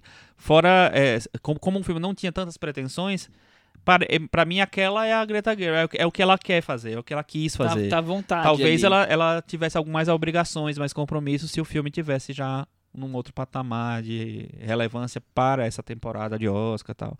Então, eu vejo uma diretora muito sutil, não, não nada interessada em criar cenas para prender o espectador. Ela quer criar, é, pegar a pessoa pela sutileza mesmo. Se a pessoa não, não entrar, beleza, não entrou, tudo bem para ela. Eu, e eu acho que ela é muito fiel ao que ela sente. Eu- Sem dúvida per- nenhuma. percebo muito Você isso, vê o assim. filme e vê ela. E eu, eu acho super diferente, até de um. Porque muito, muita, muitas comparações apareceram com Moonlight, né? Eu acho até diferente. Ah, eu acho bem diferente. É, não, por serem dois filmes pequenos que estão aí sendo muito comentados na, na corrida do Oscar, né? Mas o que, como o Barry Jenkins filma Moonlight é de um jeito quase pomposo, né? Vamos colocar uma fotografia citando o Kawaii e com uma fumaça. Então, você nota que é o cara que quis fazer um filme de arte. Agora, né? você sabe que a Greta Gerwig ama Moonlight? Ah, Ela, é, Tá amando tudo, pelo visto. não, ela, ela ama Moonlight. Tem um, eu- tem um é, programinha enfim. muito Ela, legal. Tipo o Daniel Day-Lewis que ficou vendo o- qual é? Project Runway pra fazer Trama Fantasma. Aí, ó. É, acho faz que sentido. tem as referências aí. O- Eu acho é, tem um programa muito legal da Variety na internet chamado Actors on Actors. Eles pegam sempre um ator que tá ou indicado pro Oscar ou, ou na, na beira de ser indicado, e, é, dois atores, na verdade, e eles ficam conversando, meio que se entrevistando. Eu, eu falei isso, eu falei pra vocês, talvez, não sei. É, e tem uma. Eu comecei a assistir alguns, tem vários na internet, tem, acho que de uns dois, três anos pra cá. E tem um que é ela entrevistando uma Herschela Ali. Ela tava meio cotada. Não, acho que não é na época do Frances Ha, né? Enfim. É, ela entrevistando uma Herschela Ali, que tinha, tava lançando Moonlight. É, eu acho que era o Mistress América, sei Deve lá, ser. que da- tava cotado, não lembro direito. Não, eram Mulheres do Século XX, que foi do ano passado. E aí, é, isso pra justificar que, eram, que os dois estavam lá. E aí ela falando que ela amava lá, ela começou a, a chorar, ela deu uma choradinha indie, né? Emoção, aquela né? aquela choradinha que passa rápido. Mas assim, ela, ela ficou muito é, emocionada, conversando ali, falando de como, como era. É, falando um pouco disso, de como era espontâneo, de como as, as coisas brotavam e tal. E, e Pois é, Chico, mas você vê, o diretor do Mulheres do século XX, o, como é Mike o nome Mills. dele? Mike Mills. Então, tá aí um cinema com muita firula pro meu gosto e que Tem. perde a espontaneidade e é um diretor querendo se mostrar. E aí eu acho que ela ganha disso, porque É. ela se livra das firulas e deixa o cinema o ela- mais interessante aparecer. Ela participou desse filme, mas não, não usou as mesmas técnicas. Sim, eu né? acho que não. E Não, ela poderia ter usado. Ela, se ela não- foge do- do- dos clichês indies. É, e também Ela- dessa- Não é tem tanto clichê indie. É, é aquela síndrome que aqui no Brasil por muito tempo, tempo a gente teve do cinema Jorge Furtado, que toda a história tinha que ter um, um- uma, uma coisinha estourando na tela, uma trilha que aparece que faz referência a uma época. Ela tem, mas é muito pontual, é muito, É muito sutil, sutil, é muito sutil. aparece sem chamar atenção, sem fazer você pensar, nossa, aqui tá a grande cena do filme. Esse é o momento Oscar do filme, é a cena que Não vai ser tem, exibida. Não, tem. Não tem, não tem. Então, Isso exato. não é demérito nenhum. Eu acho que tem. não. Eu, é, na verdade, eu acho que é Mas- mérito. Mas, acho que muita gente vai ver o filme e vai passar em branco. Não vai nem lembrar do filme É, daqui a então, seis mas aí a gente tem que Pode começar, apesar. Isso, isso é uma coisa que eu tenho refletido muito. Qual é o filme. Por, por, que- co- o, o que que o filme tem. É, esse fato de ter uma cena muito chamativa é positivo necessariamente ou não? Por exemplo, eu comparo esse filme com Juno. Eu acho esse filme mais verdadeiro que Juno. Sim. E Juno foi tratado como um filme Sim. perfeito pro Oscar. Um filme do Oscar. Um filme que representa o indie americano. Eu acho esse filme melhor. Ah, não tenho a menor dúvida que esse filme é melhor que o Juno. Então estamos conversados. Acho que até o Jason Reitman foi indicado a melhor direção. Foi. Não- Aí foi. Cada ideia que o Oscar tem, né? Pois é. Jason Wright. É, Eu Chris! acho muito legal o jogo. Metavar... Pode Antes comentar. do Meta Varanda, a gente ficou, ficou, tá sempre nessa discussão de, ah, então, vamos dar pra Greta o melhor filme ou melhor direção? Eu acho que o melhor prêmio pro, pro Lady Bird é melhor atriz. Eu acho que ela é uma atriz que tem uma, a carreira mais interessante no momento ali. Acho uma Adoro super Frances atriz. McDormand, mas eu acho que al- alguém já falou que ela tá interpretando ela mesma. É. E a Frances McDormand já tem um Oscar na conta. Eu acho que ia ser um premião.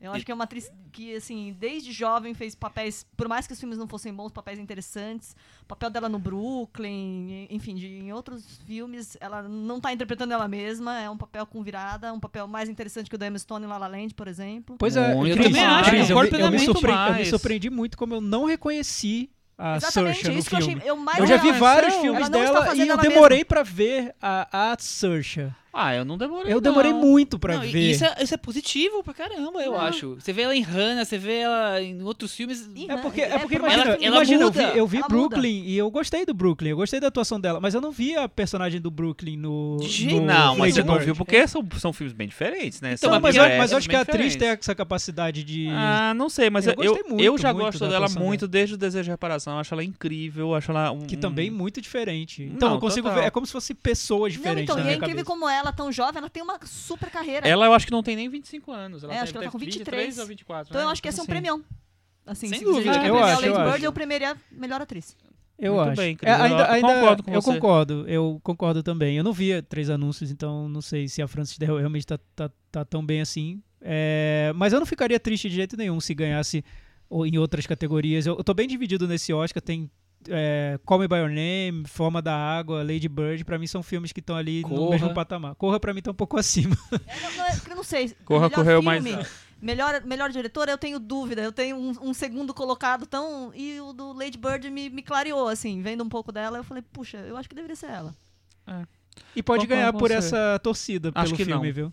É, Você acha que ficou não? mais difícil, eu acho né? bem difícil. Ali no Globo de Ouro eu, Eu acho- que tinha chance. Eu acho que, que, é, que se ela, ele tem uma chance real de ganhar, vai ser em roteiro. Mas mesmo assim, eu não tô acreditando muito, não. 100% assim. Eu não tô acreditando. Eu, eu acho que é difícil, as pessoas, não- me imagino eu, não vão enxergar uma grande diretora para premiar, a não ser que elas, ele queiram premiar uma mulher. É, acho que vai ser o, o Del Toro mesmo, tá na- mais na lógica. É, melhor filme, eu não sei se ele vai ter essa força toda. É, e ainda mais com essa loucura dessa categoria, né? De, não, não sabe direito. Quer dizer, sabe, mas é um, muito complexo chegar ao vencedor. Não sei se é isso. E o. E a atriz, eu acho que a Frances vai ganhar, porque ela, o papel dela é mais chamativo, é mais. é, enfim, é mais premiável mesmo. A Saoirse tá muito delicada, então não sei se ela entra. Infelizmente, eu acho que ele não vai ganhar nenhum prêmio, mas queria muito. Isso aí. Meta varanda? Começa com- comigo. Vamos começar com o Thiago. Eu vou dar 7,5. Eu vou dar 6,5. Eu vou, eu vou dar 7 também. Com os dois sets dos nossos varandeiros, ficou fácil. A conta ficou com 70 no Meta Varanda e tá lá alto, quase cola colado na forma da água, que ficou com 71.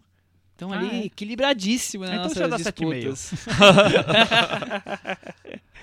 Vamos tirar esse clima de leveza, de, de alegria, de espontaneidade, essa coisa natural, né? E vamos tratar agora, vamos mudar de continente. Nesse carnaval, vamos para um lugar gelado, Thiago. Sim, vamos. Né? Vamos para um filme do Oscar. O filme do Oscar, muito bem posicionado. Mas é será um filme que que, é eu um vejo como filme um filme do indicado ao, Oscar? ao Oscar de filme estrangeiro. Será, Thiago? Ah, eu, eu a- eu acho, acho, eu que acho. ele, eu acho que ele tem um, ele é tão, tem um- uma coisa tão pesada, Sim. uma atmosfera tão pesada que eu não sei se é, é isso que o que o Oscar realmente premia, que o Oscar se interessa pelo pelo que o Oscar se interessa. É, o filme não estrangeiro agora ver. tá mudando, né? Não sei se é mais, mas anos 90, 2000 era isso daí, concordo plenamente. Vocês não se lembram? Pergunta da sua- memória de vocês.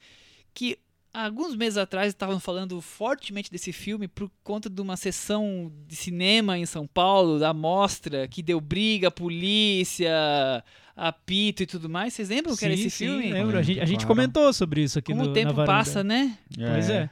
Já tá, Tá aí já tá esquecido. Oscar, Isso já né? tá igual indicado ao Oscar. O filme é dirigido sem amor, conhecido Ah, não vai explicar para os nossos ouvintes. Ah, nossos ouvintes ouvem toda semana, É, né? Não mas, mas rapidamente, isso. o filme passou na mostra de cinema, passou em uma sessão única, as pessoas ficaram furiosas porque os ingressos acabaram e deu tiro, porrada e bomba. É isso. Dando mais um rápido flashback, foi um dos destaques do Festival de Cannes do, do ano passado. Ganhou, Ganhou o prêmio, do júri. que é o terceiro lugar né, do Isso. festival. Uhum. É, é do diretor de O, Re- o Regresso, O o Retorno, Retorno, o Retorno Andrei- Helena, Helena e Leviatã. Leviatã. E o Desterro. Ah, que é um o filme que Desterro, não é um- chegou a estrear não aqui passou no, Brasil. é verdade. Mas, é, são esses daí. Que é um diretor que é premiado desde que lançou o primeiro filme. O filme dele, primeiro foi o Retorno, ganhou só o prêmio de Veneza, o melhor filme. Só come... Ele começou assim já. E desde então, os filmes dele todos ou concorreram na competição em Cannes ou passaram na Uncertain Regard, sempre com destaques, premiados. O Svijantsev é um cara com carimbo de festival, né? Os filmes Sim, dele sim, têm sim. essa, É, essa pecha de, de filme e, de festival. E ele é um cara que costuma dizer que faz filmes metáfora, né? Que o filme, os filmes geralmente tratam de uma um- uma trama ali que parece ser simplesmente sobre relação entre personagens, mas que no fundo Tem sempre uma falam metáfora sobre- com a mãe Rússia. é, falam sobre a realidade social da Rússia, a realidade política do país. Cada filme tem uma intenção maior do que o que tá na tela. É, o que eu, o que eu acho do, de característico do cinema dele é que ele faz parte desses cineastas que querem mostrar os males do mundo, né? Que é, gostam de fazer uma de- tipo um filme denúncia e tal. Só que eu acho que às vezes ele fica nesse, nessa, na- só na denúncia e aí, aí os filmes são, são um pouco mais rasos e mais é, sei lá, esquemáticos ou mais é, filme de tortura psicológica de personagem. É, por outro lado, eu acho que às vezes ele consegue ir além disso e entregar uns personagens mais complexos e é realmente mergulhar nos dramas dos personagens, é, tipo, co- como o personagem como o refle- o reflexo do, desses males do mundo nos personagens, e aí eu acho que ele consegue fazer filmes É, melhores. são sempre dramas densos, profundos, É. normalmente bem lentos. Uhum. É, como o Thiago falou, quase sempre tem a figura infamiliar, né? A ausência do pai ou a, presença exa- exagerada da mãe. Sempre questões familiares. Aqui tá aí de novo uma questão pai e mãe, né?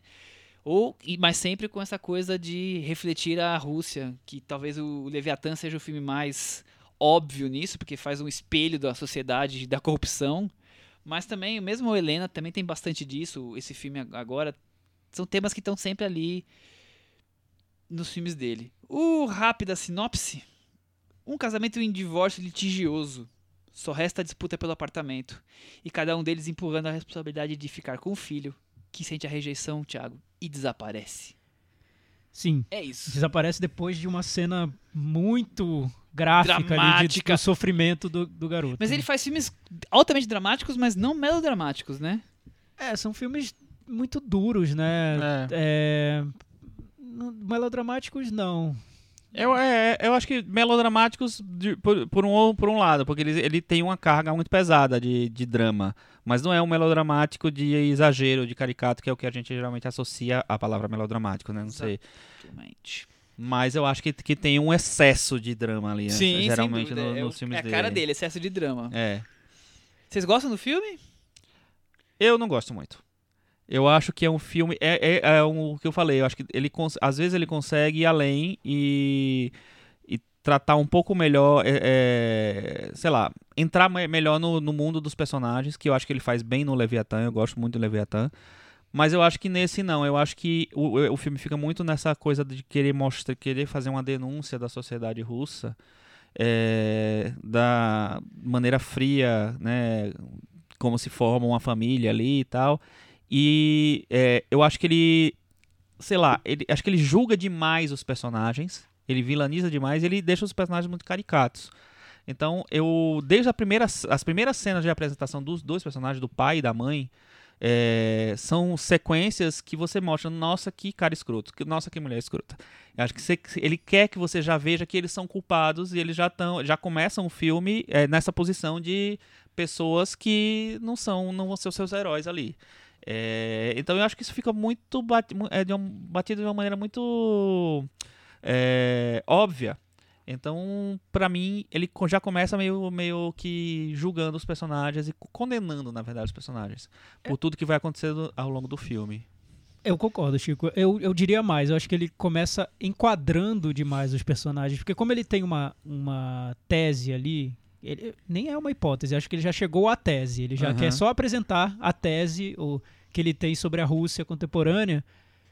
Ele enquadra o que os movimentos daqueles personagens. Então aqueles personagens nem têm chance de surpreenderem o próprio diretor, porque eles foram criados para resumir uma metáfora que já está na cabeça do diretor. Então eles serão sórdidos, sim, até o fim.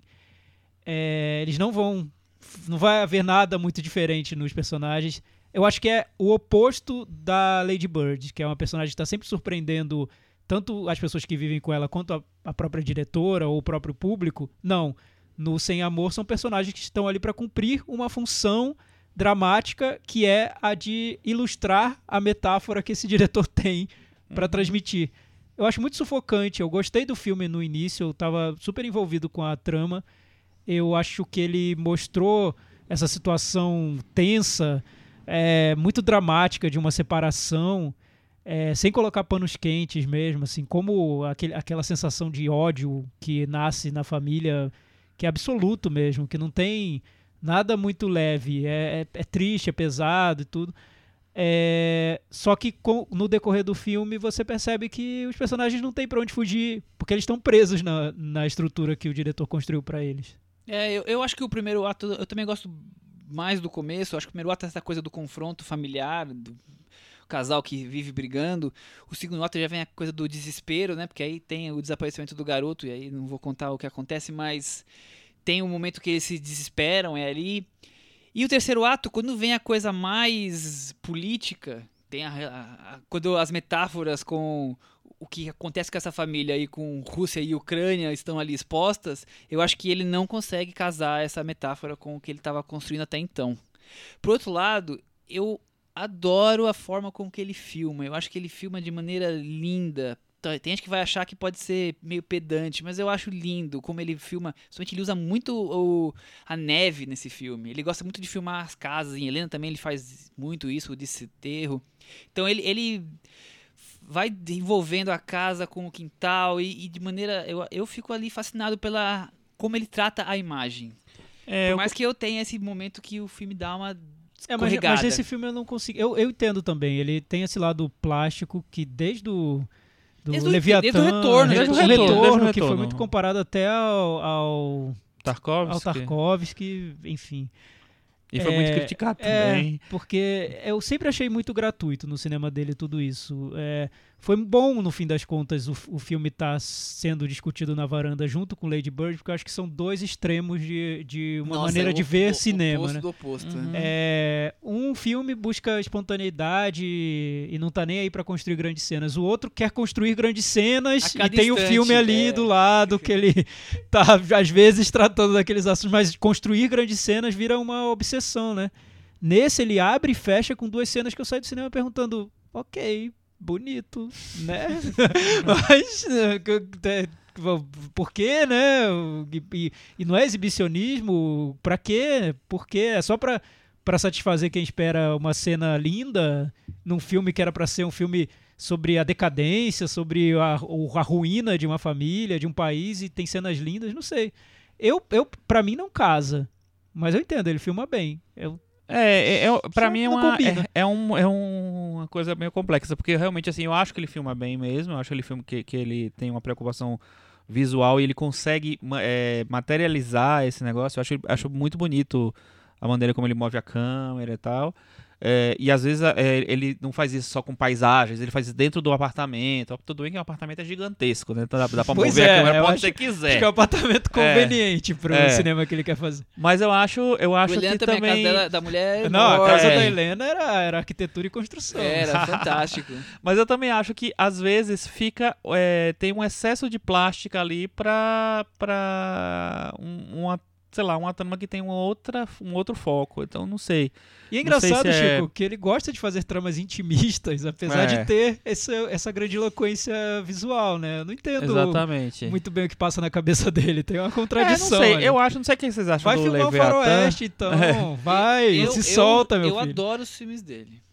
Todos. Todos. Assim, Olha. Loveless não. Eu adoro todos os outros Eita, filmes dele. eu ia Olha. falar, já O- antecipou o Metavaranda. O mas Desterro também eu, não- eu, eu acho O ok. Desterro é o único que não vi. É, não é tão conhecido. e The É. Banishment, algumas pessoas conhecem como The- É. o nome em inglês, mas também eu acho É. que, que é ok. O, agora, a Helena, o Leviatã e o Retorno eu adoro. É, eu não gosto do Helena, eu gosto muito do Leviatã, e o Retorno é um filme que eu preciso rever porque já faz muito tempo, e e eu comecei a não gostar muito de, de, de filmes que tem certas coisas É. que ele acho que eu acho que tem no Retorno. Eu, Preciso eu. É um eu, filme eu, quase eu, mudo, o eu Retorno. tenho é problema com eu tenho problema com todos. É, o- Com todos. todos eles que eu vi. E principalmente quando apareceu essa comparação com o Tarkovsky, eu adoro o Tarkovsky, sou muito fã. E eu acho que falta essa densidade do Tarkovsky no, na, na dramaturgia, na narrativa. O que ele tem de plástica, ele não tem em, em, na- em dramaturgia. O, o Sem Amor acho que é o exemplo é o exemplo mais claro disso. É como falta no filme, né? Falta desenvolver personagem, falta tudo. A ambição ele tem, mas o, o, o filme em si não, não tá lá. Eu acho que tá a plástica, mas o filme não tá. E eu, até lendo uma entrevista com ele, ele começa as entrevistas sempre falando por que ele quis fazer o filme o que tem a ver com a Rússia. E, nossa, eu, eu ouvindo a entrevista, eu pensei, eu não vi isso no filme. Eu vi um, um rastro disso passando no Que filme, mas absurdo. eu não vi isso no filme. É, olha só, ele fala o seguinte, que o filme começa em outubro de 2012, quando as pessoas estavam esperançosas com mudança no cenário político e achavam que o Estado a ouviriam. Já ele segue para 2015, quando é o clímax da decepção do povo russo, a sensação de que não há esperança de mudança positiva, atmosfera de agressividade e militarização da sociedade, a sensação de estar cercado por inimigos. Gente, É, ele tudo o- bem, depois de ler isso eu vejo no filme, Ele- mas eu não consegui ele ver tem um no filme. discurso meio Kleber Mendonça Filho, É, mas né? não consegui. Na questão Desculpa, política. não vi. é, que, Ah, que ele, acho bem. Não. O- não sei, ele, não. ele tá falando aí que o povo russo, não sei o que, não sei o que lá, e o Vladimir Putin tá lá liderando as pesquisas porque é primeiro turno. Então, assim, É, é- não, é, é, o- sabe, ele, ele tá é o- querendo representar o que ele acha como a, a voz do É, povo. E, e assim, é o mal-estar da Rússia que ele vê nisso. Mas eu, eu entendo, e pra mim, perfeito. Não tenho nada contra filmes que tem esse subtexto político nem nada. Acho muitos são ótimos e tal. Só que eu não sei se ele transmite isso no filme. E não sei se o veículo de fazer uma história de um casal com um filho desaparecido E- dá então, conta de transmitir tudo isso. Eu acho que esse filme ele não transmite. Nos outros filmes ele É, transmite. eu- eu esse, acho- filme, ele, eu eu acho- acho que as peças não se encaixaram. Por isso eu que eu falo acho que o difícil. Não se E eu, encaixa e eu tenho problemas com filmes que já começam se, assim, muito deterministas em relação aos personagens. Pô, se os dois são vilões desde o começo, por que, que eu vou, vou- vou assistir essa história? Por que, por que, que é, é interessante de acompanhar Isso, do- isso eu discordo. tão manique... Não, Eu mas acho- assim, é eu uma acho maneira muito curioso. maniqueísta, Michel. Eu Sim, acho também. eles É, são- eu acho que é como se o filme quisesse jogar na sua É. cara uma. Tem um uma momento lição, lá, no, entendeu? lá mais pra frente, já meio que no, depois do desespero todo, assim, perto do final, meia hora antes, 20 minutos sei lá, que ele tenta, ele tenta dar um banho de humanidade nos personagens, cê- sabe? O, a mãe e o pai aparecem de verdade nos, nos personagens, mas não, não, não dava mais tempo de desenvolver nada ali, entendeu? E outra coisa, depois que eles desenvolvem todos esses, pe- esses personagens da maneira mais maniqueixa possível, ele, quando você acha que não ia ter mais nada, tem uma personagem mais ainda, que é a avó, que aparece no final, que assim, que é mais maniqueixa do que todos, porque ela é, tipo assim, o cari a caricatura da caricatura, é o, o sabe, o, o- a coisa mais artificial, assim, é o... E eu acho que é uma saída fácil você depois justificar tudo isso, dizendo É. que todos representam um país que, em que as pessoas não conseguem se comunicar Ah, e que está em é. decadência Eu e que Por isso não que eu tem falei fim. que não se encaixa, mas o que eu acho curioso, que vocês já falaram que não gostam do filme, é que os dois personagens do começam tão interessados em si, nas, nas suas próprias vidas, que já eles estão aquela coisa, o casamento tá acabando, cada um já seguiu a sua vida na parte amorosa e eles têm duas coisas para resolver, dois problemas, que é o apartamento e o filho. E eles estão tão ligados com a vida que está seguindo, que as duas coisas são dois problemas na vida deles. Até que surge alguma coisa, um acontecimento que é o desaparecimento do menino, onde eles caem em si. Não cai. Eles não caem, sim. Eles caem em si. Eles vão É, cair lá achei- na frente, é. olha lá. E- Que é o que eu, Eu falei no do desespero, que tem uma situação ali que E eu não, eles- eu não consigo, eu, eu acho completamente forçado essa coisa assim, porque a, a- toda a sequência dela e a sequência dele são apenas pra vila- vilanizar os personagens. E todas terminam, as duas terminam com cenas de sexo, Sim. como se o sexo fosse o grande pecado, o grande do, a coisa, a coisa não, que o afasta, o que sexo- destrói a E o família. sexo frio, mecânico, É, né? sem sabe? amor, sem nada. Como diz o título, Sem amor, é. Então, eu não sei, eu não, eu não, eu não acho que tem. Que, que funciona bem isso, não. Eu acho que o, o- desde o começo eu me irritei com os personagens. Me irritei mesmo. E olha que eu acho a atriz muito boa. Ah, o ator nem tanto, mas a atriz eu acho muito boa. No- me impressionou bastante, assim, ela forte, assim. Mas eu acho maniqueísta, acho, acho caricata, acho. Enfim. Eu acho que isso atrapalha pra mim o meu envolvimento com o filme. E, a- e principalmente a- as. é, pretensões do filme de querer representar o país, uma história, uma atualidade, um momento da Rússia. Não sei, eu acho que ele não consegue atingir o que ele pretende. Cris, o que você tem a falar sobre Loveless sem amor? Eu tive essa sensação que o Chico teve, assim, como você tá achando todo mundo bando de chato, você não tá torcendo pra nada acontecer e tá aquela coisa meio maçante, incessante, não sei. Chegou uma hora que eu já não tava mais Conectada. conectada, ao, é, você se desconecta ao filme, nem pro menininho você, você tá torcendo mais. É, o menino eu já tinha até esquecido dele. É, você Mas, não o, lembra mas o filme. Não tem dó É, dele. eu acho que eu virei. eu- é, acho que talvez essa tenha sido a faz você intenção. virar a página, né? Você a intenção do diretor era tá mostrar que nós somos desumanos também. Nós Acho que é, esquecemos de talvez. todos os É, a gente personagens. esqueceu até o Enfim, menino. Viu que como é- vocês É, estão todos errados? Eu acho que acho que não, acho que a intenção dele era, a gente torcer pro menino. Desaparece mesmo, meu filho. Desaparece logo, que eu É. já tô aqui há muito é tempo. Esse a filme não acaba. pais mesmo. É. Sai fora que esses dois não te merecem, é isso. Meta varanda? Vamos lá. Vai, Chico. Eu dou nota 5. Pois aí, é, Thiago? eu, eu vou também de 5, porque eu gosto do iníciozinho do filme. Eu acho que se ele tivesse simplesmente feito um filme sobre um casal em crise, tendo que lidar com o desaparecimento do filho, só isso, e deixado de se levar um pouco mais pelos personagens e não pela ideia determinista dele, teria sido pra mim o meu filme preferido dele. Só que aí não foi, então 5. Muito bem. Cris? 4,5. Eu dou, nota, eu dou nota 6 pra ele. Com isso ele ficou com 51 e... O que aconteceu com ele, Thiago? Ficou Tá pendurado. pendurado, tá pendurado. pendurado Tá bom. Quase caindo. Quase caindo. Quase O caindo. dedinho, assim, sabe aquele desenho animado que É. o dedinho tá segurando e o vilão vai lá vai pisar no dedinho? Tá É, ali. não, e o dedinho não segura muito tempo, a gente Não, sabe, não né? dura. Mas, dura. é, mas é curioso isso que a gente falou sobre esse filme. Por muito tempo, é, eu fiquei meio que batendo cabeça com essa história de que tem esses filmes muito pessimistas que querem esfregar na nossa cara que o mundo é horrível, que tá tudo caindo aos pedaços, que os países estão sendo governados por tiranos, enfim, etc e tal.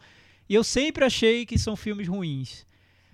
É, hoje eu começo a achar que talvez sejam filmes que não me agradem, simplesmente. Tá. Que vão encontrar o público deles e que vão ganhar prêmios em festivais e júris de festivais vão é, elogiar a maneira como eles mostram que o mundo é horrível, mas que não são filmes pra mim. Então, não sei se eu tenho que ficar tentando gostar desses filmes ou Eu que simplesmente ignorá-los É, para sempre. eu acho que é mais que tem as duas coisas. Eu acho que tem tanto. Desde os filmes que são ruins mesmo, porque. X, são ruins e pronto. E tem os filmes que são simplesmente não são pra você. É, exato. ou pra Eu, e eu acho que a ninguém, ou- maioria deles com esse perfil me irrita. É. Quando que eu tenho. E o contrário, eu tenho uma simpatia por filmes como Lady Bird, que abrem mais espaço para os personagens, que deixam que a trama se desenvolva de um jeito mais solto, sem ter uma grande lição para passar pra gente no final. Enfim, é, acho que é perfil de espectador, né? É, mas é. O Lady Bird, só uma curiosidade voltando rapidamente, o, o ator que faz o pai da Lady Bird é o Tracy Letts, ele também tá no The Post, Ele é- No, no Todo. Chico, todo mundo está no The Post? quase todo fazer- mundo. É um pouquinho, né? A Greta tá no The Post? Não- ela apareceu rápido. Ela é a hippie que leva os pentagramas. Ah, quase, é, a maquiagem tá muito boa, né? Então, o Tracy Letts, ele é, a- ele é ator, né? Ele tem é, parecido a- a- mais agora como ator, tal. Ele, ele é um escritor, ele já ganhou o Pulitzer, inclusive, e ele é o autor de Killer Joe, a peça, que Ah, foi que nossa. virou o filme do, Do William, William Friedkin. Friedkin. Olha só. É. E Apenas uma curiosidade. Ele é o pai da Lady Bird. Ah, É. que incrível, Chico. É, só isso que eu Gostei quero de saber. Informação. Aproveita que foi só isso e recomendações. Recomendações. Eu. É, tá estreando essa semana. É, o Insulto, né? Hoje, que é um em pleno filme. carnaval, na hora do desfile das escolas É. de samba do Rio de Janeiro, grupo especial, Estação a Mangueira tá Mangueira entrando. entrando já estreou, e é, insulto, insulto estreando. E, insu e, é, e a Mangueira sempre foi um insulto às outras escolas, entendeu? É isso. É, é um filme. de varanda. É, é um filme libanês de um diretor chamado Ziad Doueri, que eu tenho uma certa relação com esse diretor, porque na primeira mostra que eu vim para São Paulo, né, que eu, que eu acompanhei, em 1999, tava passando o primeiro filme dele como diretor, que era o Beirute Oeste, que é um filme que eu acho bem interessante, assim. É, mais simples, mais menorzinho e tal. Esse filme novo dele é um filme que ele tem mai- ambições maiores. É, o Thiago não vai gostar. Bom, não, isso é bom. Bom, Foi bom o Chico ter dito isso, porque agora eu, vou, eu tô começando a perguntar pro Chico, Chico, eu vou gostar?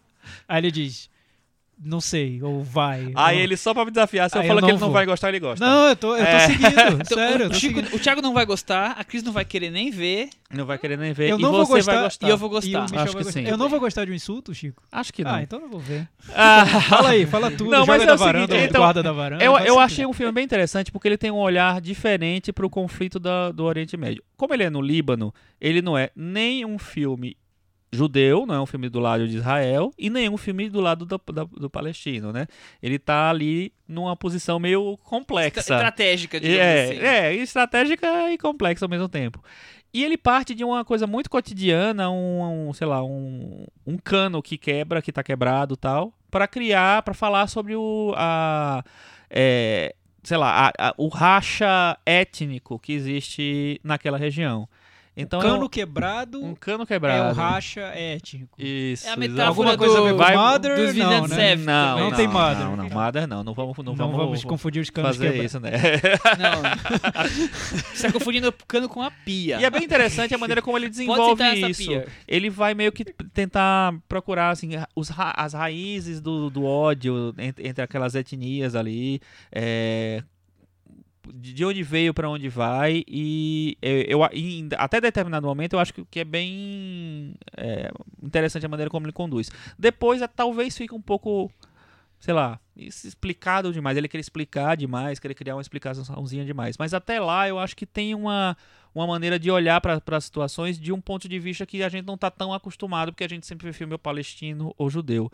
E eu acho que ele vê de um outro é, ponto de vista. Eu acho que é um filme que é interessante, inclusive pro Oscar, eu acho que ele tem umas chancezinhas de parecer um, talvez um- uma, possibilidade de vitória, porque ele tem é, ele oferece vários lados para você se apoiar. Então você pode escolher um ou você pode escolher Todos. a, a- todos que é a, a, a confusão, a, a- a- sei lá, a discussão. É, tem uma sequência do tribunal que é muito bem é, filmada, mas tem uns truquezinhos de roteiro que são meio chatinhos. Eu, Mas eu é um senti uma vibe Asghar Farhadi. Nossa, eu tava esperando pra falar isso. Olha, Foi isso que eu, Eu- li também, no, no que você tá então, falando. eu acho que tem uma, uma certa muleta em, em truques, sabe? Em Tem uma revelações. semelhança em alguns pontos. Mas eu não acho que tem a ver com o Asghar Farhadi, não. Talvez nisso só, mas não acho que é uma coisa não. Acho bem interessante a maneira que ele apresenta os personagens, e tal. Vale a pena assistir. O filme tá, Fica na varanda? Pra mim fica. Eu daria um, uma nota 6. Vamos Muito dizer bem. assim. Muito bem. Maravilha. 6,1. 6,1. Cris, 6,1 vale? Vale, vale. 6,1. Não vai ter Hoje é fazer carnaval, média. é não vai ter que fazer média, não tem que fazer média, é 6,1. É É, nota, verdade. nota absoluta. Já fica a é. nota. É isso fora aí. que a é vantagem é que.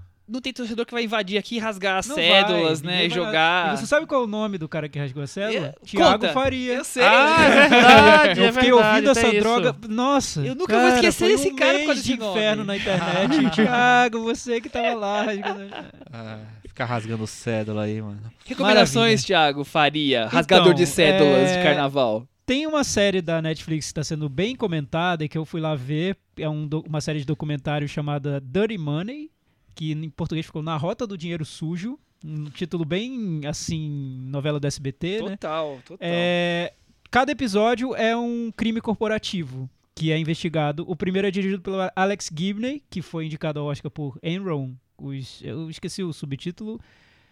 É, da sala, O primeiro sala. episódio que é dirigido por ele é sobre a Volkswagen, o escândalo na Volkswagen. É, É é o do que o daquele, presidente renunciou sobre isso? é sobre uma questão de combustível ecológico que não era bem ecológico É, assim. isso aí não re- vou dar teve a renúncia do. CEO, é. Teve, né? Foi um escândalo e tudo. É, não, não achei como documentário nada tão revelador, mas é daquela, daquele tipo de série pra você ver e sentir raiva do mundo, né? Assim, não é do, das grandes corporações, é bem investigado, é bem narrado. E é curioso o espaço que a Netflix está dando para documentários bem é, de denúncia mesmo, né? Que investi documentários investigativos. Esse é, esse é um bom exemplo. Eu não vi ainda os outros episódios, mas o primeiro acho que vale dar uma conferida. Muito bem. Cris, tem alguma recomendação? Não, agora não. Curtam o carnaval. É isso aí, muito bem. O carnaval não acabou ainda. Curtam o carnaval, assistam os filmes que estão aí nos cinemas e, e depois vem aqui ouvir o que a gente comentou. Qual é a sua recomendação, Michel? Minha recomendação é. Até semana que vem, ouça o programa Cinema na Varanda. Tchau! Tchau!